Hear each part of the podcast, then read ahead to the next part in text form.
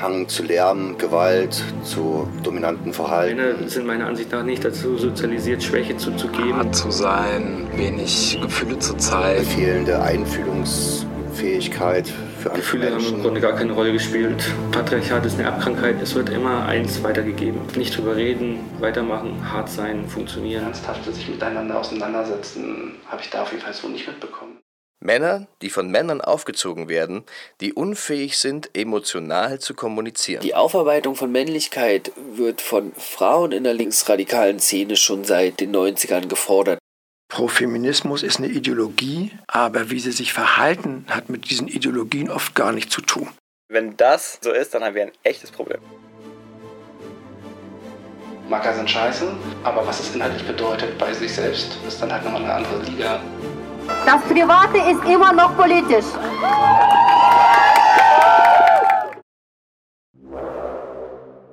Der blinde Fleck linker Männer. Das Patriarchat als Erbkrankheit. Ein Feature in vier Teilen von Katrin Schmidt. Männliche Ignoranz gegenüber den feministischen Forderungen. Dominanz, Sexismus, Gewalt. Wie können wir dieses Problem begreifen? Wie gehen wir in der Linken damit um? Die Männer jedenfalls machen es wie eh und je. Relativierung, Täterschutz und allgemeines Desinteresse an Reflexions-, Schutz- und Unterstützungsstrukturen. Ich frage den Männlichkeitsforscher Kim Poster, woran liegt es, dass wir uns an dieser Stelle gefühlt im Kreis drehen? Das liegt viel daran, dass Männer sich feministisch meistens nur auf Druck von außen bewegen und dann eben auch immer nur so weit, wie sie eben gedrängt werden, meistens. Und ich würde sagen, der aktuelle feministische Druck, dem lässt sich eben meistens begegnen, indem man sich sozusagen diese Bekenntnisse abbringt. Und weil man viel weiter nicht wirklich muss, passiert das dann auch nicht viel. Und das hat natürlich auch damit zu tun, dass diese Art von Auseinandersetzung total marginalisiert ist. Also profeministische Praxis oder kritische Auseinandersetzung mit Männlichkeit sind auch nach wie vor nicht weit verbreitet. Aber das hat auch damit zu tun, dass Männer natürlich auch ein Interesse haben, nicht so tief in solche Auseinandersetzungen einzusteigen. Also die Verharmlosung und das Zulassen von sexualisierter Gewalt ganz breit in der Gesellschaft, das irgendwie schlimm zu finden, ist die eine Sache, aber aufzuarbeiten, wie man da persönlich biografisch drin verstrickt ist und wie zum Beispiel auch in den eigenen politischen Strukturen immer wieder Übergriffe geschehen und irgendwie Täter geschützt werden, das ist natürlich was ganz anderes. Und wenn Männer sich halt nicht dafür einsetzen, dann schützen sie natürlich nicht nur andere Männer, sondern auch sich selbst. Also weil damit diese Auseinandersetzung auch nie an sie herankommen wird. Langsam kommen wir der Sache näher. Aus einer Position von Vorherrschaft heraus gibt es natürlich so einiges, das es zu schützen und zu verteidigen gäbe. Natürlich ist allen Männern längst klar, dass sie als Mann in einer männerdominierten Gesellschaft weitreichende Vorteile, sogenannte Privilegien haben Ähm, und das. Also, äh, Nein, aber wie, wie kann es sein, dass man seine eigenen Privilegien nicht kennt? Ich glaube, das ist erstmal prinzipiell so eine Unachtsamkeit. Also das, was ich an Privilegien habe, das ist schon immer so gewesen, das kenne ich nicht anders. Und dass es die anderen nicht haben, das nehme ich nicht wahr. Also dass die anderen dieselben Privilegien nicht haben, nehme ich nicht wahr, weil ich eben erstmal gucke, wie ich durch die Welt komme. Ich selber habe sehr lange meine, meine Privilegien, die ich hatte, gar nicht so erkannt, weil das für mich so normal war. Also ganz platt gesagt, mir geht's gut, dann ist doch alles okay. Aber mir geht's nicht gut, da wird mir das vielleicht eher bewusst. Selbstkritik setzt voraus, dass man so eigene Fehler, Unzulänglichkeiten sich eingesteht. Ich habe nicht gut gelernt, Fehler einzugestehen. Vielleicht ist es auch wieder so ein Männlichkeit-Ding, stark zu sein, keine Fehler zuzugeben. Man kann ja versuchen, diese Privilegien zu teilen, einfach, dass man die Privilegien, die man hat, auch mit anderen Menschen und Frauen und anderen Geschlechtsidentitäten einfach teilt, indem man halt das Privileg, was man hat, auch den anderen zugänglich macht und nicht nur, nur für sich selber und für seinen eigenen Nutzen quasi benutzt. Das ist, glaube ich, dieser blinde Fleck in den politischen Zusammenhängen. Nur Buch lesen bringt halt nichts, wenn man das in der Praxis nicht lebt. Antisexismus hat halt mehr als nur im Buch lesen. Und das trägt man schön immer auf die Straße, aber man sollte halt auch vor der eigenen Haustür erstmal kehren oder in seiner eigenen Szene. Alle kennen ihn im Squad, alle machen Platz für ihn. Und viele denken auch, er hat diesen Platz verdient. Niemand sonst von ihnen hat so viele Nazis verhauen. Und niemand magnetisiert auf Soli-Partys die Frauen. So wie er, er kennt die kennt die Szene. Er ist schon in allen Nazis mehrfach gewesen, hat anderen Marx erklärt, von Rose L gleich dazu.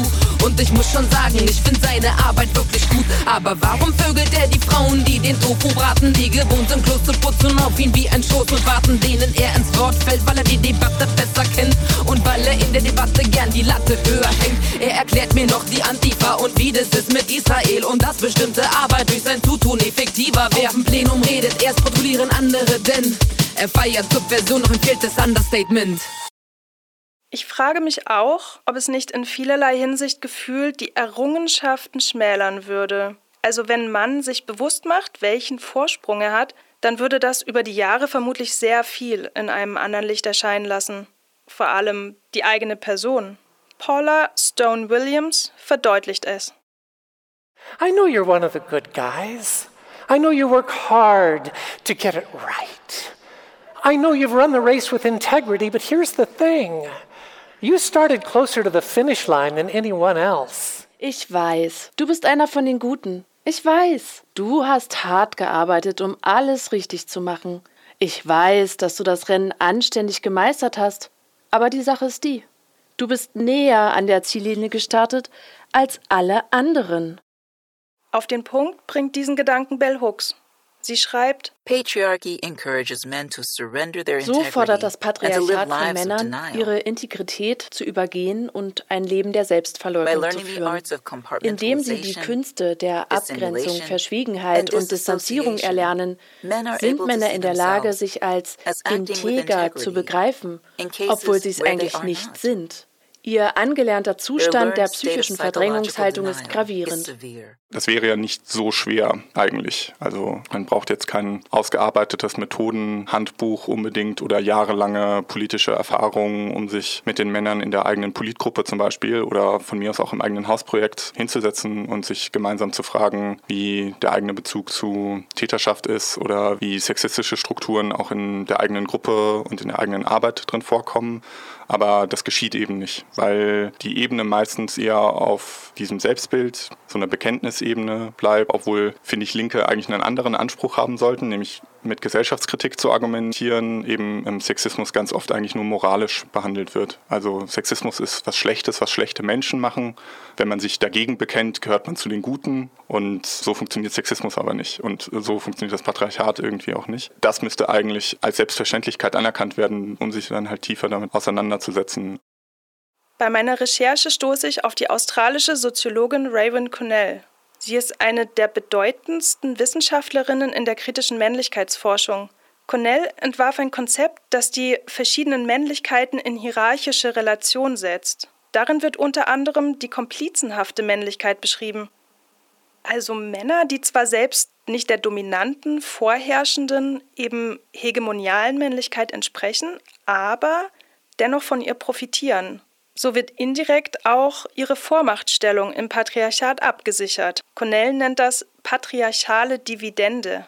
Kurz gesagt, ich kann als Mann dominante Männlichkeit scheiße finden und bleibe trotzdem nicht nur Nutznießer, sondern auch Säule des Systems, das ich eigentlich kritisiere. Ich werde neugierig.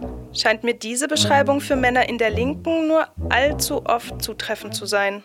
Ungefragt erklärt er dominantes Redeverhalten und merklich niemand hat ihn gebeten, eine Rede zu halten. Er findet Makatum für schlimm und ein sexistischen Scheiß. Aber fragt mich dann, ob ich meine Texte selber schreibe. Und klar kennt der Cornels, der gemachte Mann. Er referiert Theorien mit einem Sachverstand, der mich echt erstaunt. Das hätte ich nicht erwartet. Und im Anschluss will er wissen, ob ich mit jemandem Start bin. Er findet Nummern zu dritt oder zu viert, ganz cool. Und ich frag mich bitte, was hat das mit mir zu tun? Er sei Poli und so naja, da darf man es fragen. Und brauchst du wegen Poli auf Partys kein Shirt mehr zu tragen? Mir sei auch warm, ich kann aber mit den Blicken nicht leben. Trau dich doch einfach, sagt er, ich hätte nix dagegen. Ich bin das schon gewöhnt, frag mich, warum das noch Not tut. Er gibt kein Fick, zieht ab und bedient sich am Tofu.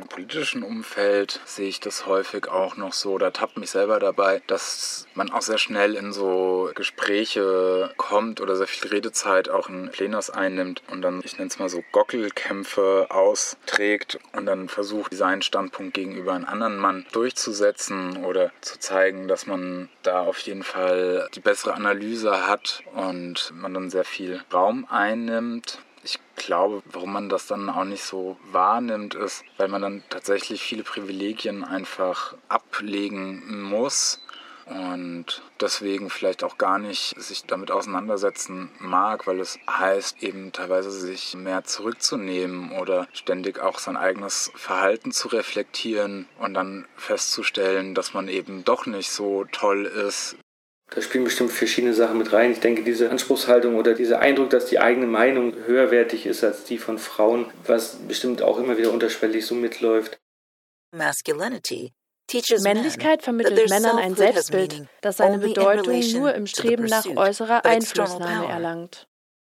Raumeinnehmendes Verhalten bei Männern ist tatsächlich auch in der Linken so normal, dass es meist nicht mal erkannt wird. Ich habe mal probiert, in Plenum nichts zu sagen und es ist mir bisher noch nicht gelungen. Das heißt, ich erlebe mich, und das ist, glaube ich, sehr typisch männlich, ich erlebe mich und meine Perspektive als sehr, sehr wichtig, dass ich die einbringen muss und dass es gar nicht anders ginge. Das ist natürlich grober Blödsinn, weil natürlich auch andere Menschen wichtige Perspektiven haben und die deshalb nicht mehr zu Wort kommen. Mit reinfällt auch sowas wie übergriffiges Verhalten, was ich, wenn ich mir mein ganzes Leben angucke, ich der Fairness halber auch mir eingestehen muss, dass es zwei, drei Situationen gab, wo ich mich nicht cool verhalten habe und äh, mein Verhalten verändert habe, aber auch die Auseinandersetzung mit Männlichkeit da halt stark verändert habe.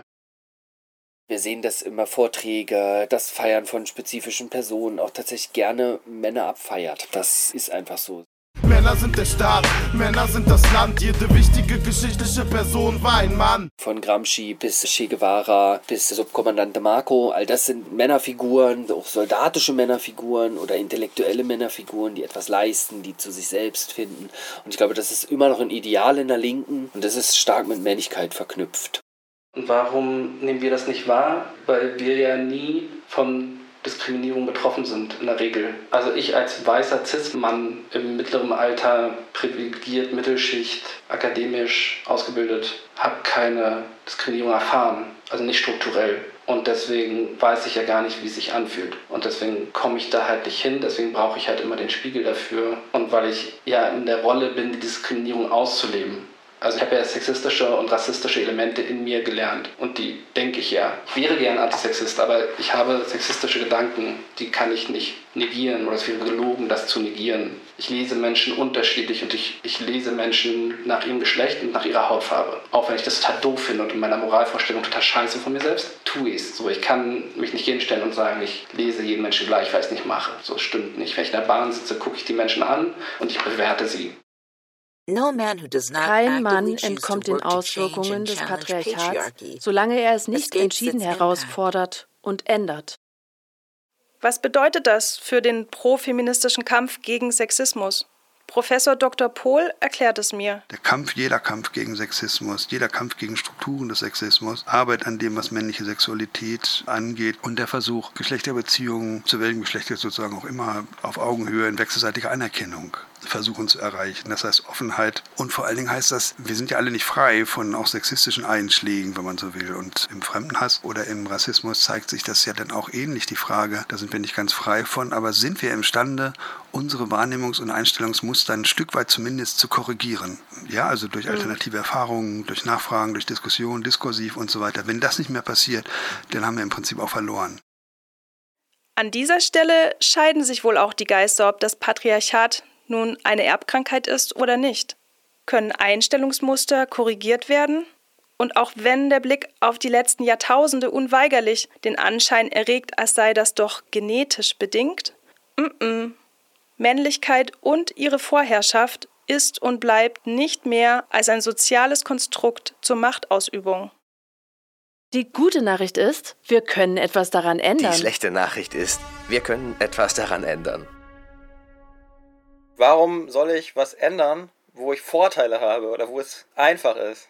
Und das ist, glaube ich, eine Sache, die im Unterbewussten passiert, aber auch im Bewussten. Ich glaube, weil wir keinen Bock drauf haben, also wir männlich sozialisierten Menschen, ernsthaft in den Spiegel zu gucken und ernsthaft zu checken, was wir da tun. Muss man irgendwie auch ehrlich sein und sagen, ist halt auch einfach ein bisschen geil, wenn man in einer Werkstatt irgendwie nicht einen Spruch dafür bekommt, wenn man den Schraubenschlüssel zu halten hat, weil man ja irgendwie einen Penis hat so. Natürlich ist jetzt reflektieren oder vielleicht auch über sein Fehlverhalten oder so nachdenken, würde ich von mir auch sagen, das, das macht irgendwie Mühe und äh, habe ich auch andere Sachen im Kopf. Zum einen empfinde ich in der Auseinandersetzung damit immer sehr viel Scham für die privilegierte Position, mit der ich mich aber auf der anderen Seite überhaupt nicht identifiziere. Das ist irgendwie so dieser Widerspruch zwischen dem Selbstbild als äh, hoffentlich vermeintlich reflektierte, nicht diskriminierte, linksradikale Mann und eben diese sozialisierten Verhalten, die man ja mitbekommen hat und die dem aber auch immer wieder entgegenlaufen und die gesellschaftliche Position, die mir halt zugeschrieben worden ist, die ich mir auch nicht ausgesucht habe und die mit eben gewissen Privilegien verbunden ist.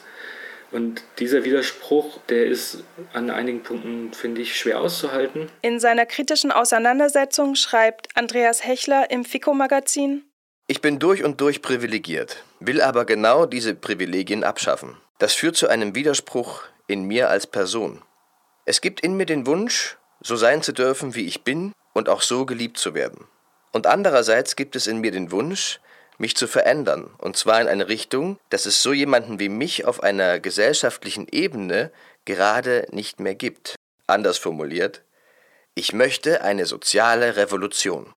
Oft ist diese innere Barrikade über seine eigene Männlichkeit ins Gespräch zu kommen stark auch mit Scham verbunden, weil es sich etwas mit der eigenen auch Frauenfeindschaft zu tun hat, mit misogynem Verhalten oder misogynes Denken, in das wir hineinsozialisiert wurden.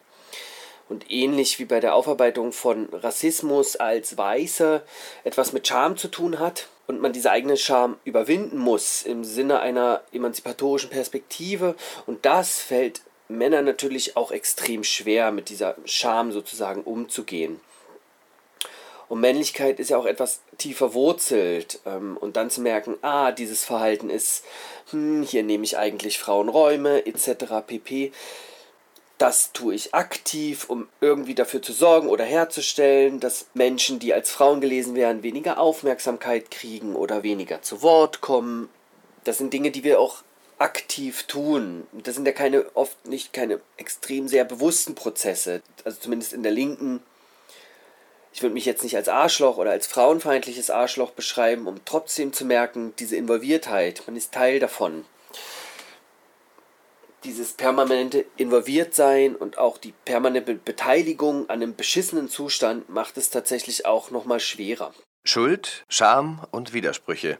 Das alles aushalten, mich in meiner Rolle angreifbar machen, sie am Ende sogar ablegen. Das geht an die Substanz. Ist es das, was es braucht, um an den Verhältnissen zu rütteln? Kim Poster und Rolf Pohl finden, das könnte ein Anfang sein. Ich finde, als Linke müssen Männer eigentlich einen Anspruch entwickeln, halt nicht nur in ihrem nahen Umfeld, sondern auch überall in ihrer gesamten politischen Arbeit eben diese männerbündischen Strukturen aufzubrechen, mit Männlichkeit auch insgesamt zu brechen. Und das müsste dann natürlich auch heißen, mit den Leuten, mit denen man zusammen wohnt, mit denen, die man liebt, die, die Friends, äh, mit denen man eben auch Politarbeit macht, ganz anders mit denen auch nochmal in Beziehungen zum Beispiel zu gehen. Und ich glaube, ja, sowas wie Ambivalenzen aushalten oder sich verletzlich machen, das kann man halt nur lernen, indem man es auch macht. Deswegen müssen wir darüber nachdenken, aber eben wichtig auch versuchen, was sind die Verhältnisse, die es möglich machen, Differenzen, Unterschiede wahrzunehmen, zu akzeptieren und sie nicht zu leugnen, sie nicht zu versuchen zu negieren und vor allen Dingen aber auch nicht sie mit einer Selbstauf- und Fremdabwertung automatisch zu versehen. Das bedeutet auch zu lernen, dass wir selber auch Widersprüchlichkeiten, Spannungen, Ambivalenzen in uns selber ertragen müssen und damit irgendwie auch versuchen, einen Umgang zu finden, ohne es immer versuchen loszuwerden, sei es durch Arbeit, Arbeit, Arbeit, sei es durch projektive Weiblichkeitsbilder, sei es durch gewaltexplosives Handeln und so weiter, sondern versuchen, diese Ambivalenzen auch wirklich auszuhalten. Das geht nicht nur alleine, das geht vor allen Dingen auch gemeinsam. Und da wären doch viele mögliche Betätigungsfelder auch für linke Männer, glaube ich, die man da daraus ableiten könnte. Es wäre untertrieben, würde ich sagen, ich sei ambivalent. Ich müsste eigentlich eher sagen, manchmal bin ich einfach ein anderer Mensch. Bisschen narzisstisch und trotzdem leide ich am Hochstapler-Syndrom. Ich bin in jeglicher Bedeutung eine eher komische Person. Ja, aber ich habe auch wirklich viel geerbt von meinem Vater. Zum Beispiel seine cholerische Ader. Irgendwas ist komisch, irgendwas ist hier nicht richtig. Wieso krieg ich keine Luft? Seit wann ist es hier drin so stickig? Warum habe ich schwitzige Hände? Hoffentlich krieg ich das zu Ende. Das war mein Gedankengang während einer Panikattacke. Die kam, als ich gerade die Hauptrolle in einem Theaterstück hatte. In der Garderobe brach stand zusammen, doch bis dahin hat keiner was gemerkt. Das heißt doch, ich bin ein ziemlich geiler Schauspieler. Yeah. yeah. Ich glaub, mit mir stimmt was nicht. Ich glaub, Aufforderung. Männer, macht euch angreifbar. Los geht's. Rollenbilder sitzen einfach bei mir ganz schön fest im Kopf drin. Und normal das irgendwie so, da nicht abzulegen, aber anzugehen, merke ich, dass ich einfach zulassen muss, dass ich in vielen Dingen Unrecht habe, dass vieles von dem, was ich glaube, irgendwie falsch ist oder ich nicht mehr richtig halte. Und wenn ich das zugebe, nicht nur mir gegenüber, sondern nach außen auch hin, zeige ich mich damit verletzlich. Und das ist auch so ein großes Hindernis, ne? meine Verletzlichkeit dazuzugeben es kann auch alles anders sein, als ich das glaube. Ich weiß eigentlich gar nichts. Es ist auf jeden Fall so eine Frage nach dem Ich, ne? Sie stellt so das Ganze selbst in Frage. Dieses Auseinandersetzen mit meiner eigenen Männlichkeit war am Anfang sehr schwer, weil ich dann festgestellt habe, dass, dass ich da grundlegende Sachen bei mir auch ändern muss, an mir arbeiten muss. Sachen, die, die für mich vorher normal waren, für mich schwierig ist es immer noch, mit anderen Männern auch in meinem Umkreis darüber zu reden. Also es fällt mir teilweise schwer, andere Leute darauf anzusprechen, aber auch umgekehrt merke ich, dass ich mit Freunden tatsächlich sehr wenig darüber rede, was für Männlichkeiten wir reproduzieren oder wie wir auch dagegen steuern können oder was das auch mit uns selber macht. Im März 2018 formulieren Autoren aus Leipzig eine Provokation der cis-männlichen Gemütlichkeit folgendermaßen. An den Widersprüchen können wir scheitern. Sie können uns aber auch antreiben. Sich im Zweifel für den Zweifel zu entscheiden, wäre dann keine vereinzelte Selbstbespiegelung mehr, sondern würde dem Rechnung tragen, was Männlichkeit mehr als alles andere ausmacht. Unsicherheit und Angst. Das hat uns sehr bestürzt, getroffen, weil wir das überhaupt nicht gecheckt haben, weil wir es gar nicht gemerkt haben, dass unsere Witze, unser Humor, unser, unser Rummackern einfach unangenehm war für sie irgendwie und dass es nicht darum geht, auch nicht mal irgendwie doofe Witze zu machen, dass das nicht das grundlegende Problem ist, sondern dass die Intensität und diese Eigendynamik von Typen untereinander halt einfach für sie total doof war und daraufhin haben wir eine kritische Männlichkeitsgruppe als im Freundeskreis halt gegründet.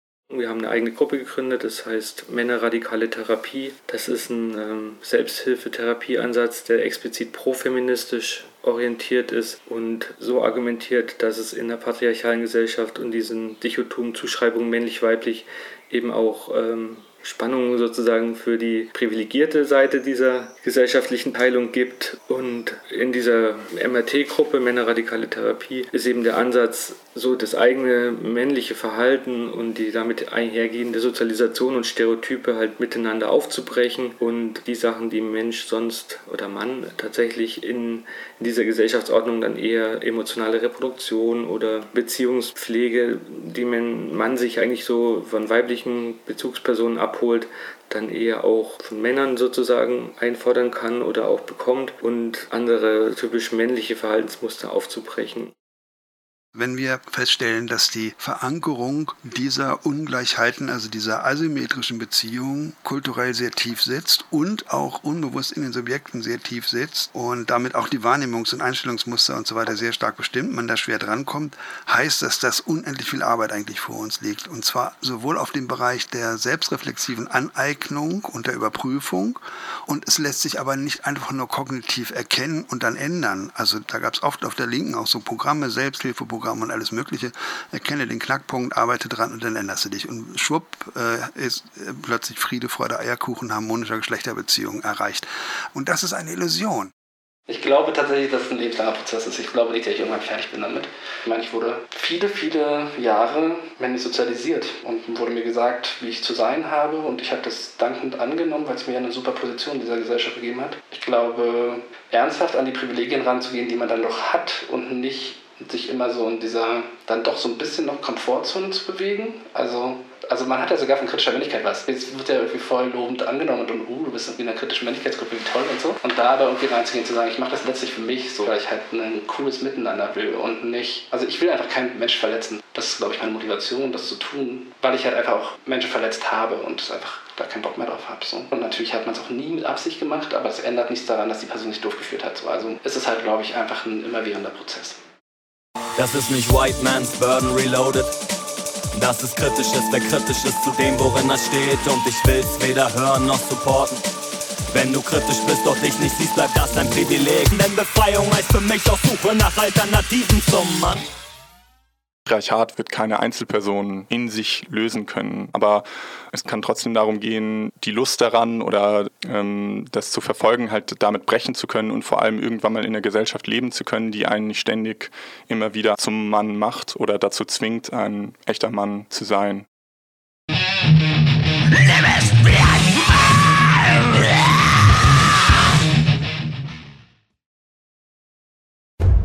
Der blinde Fleck linker Männer.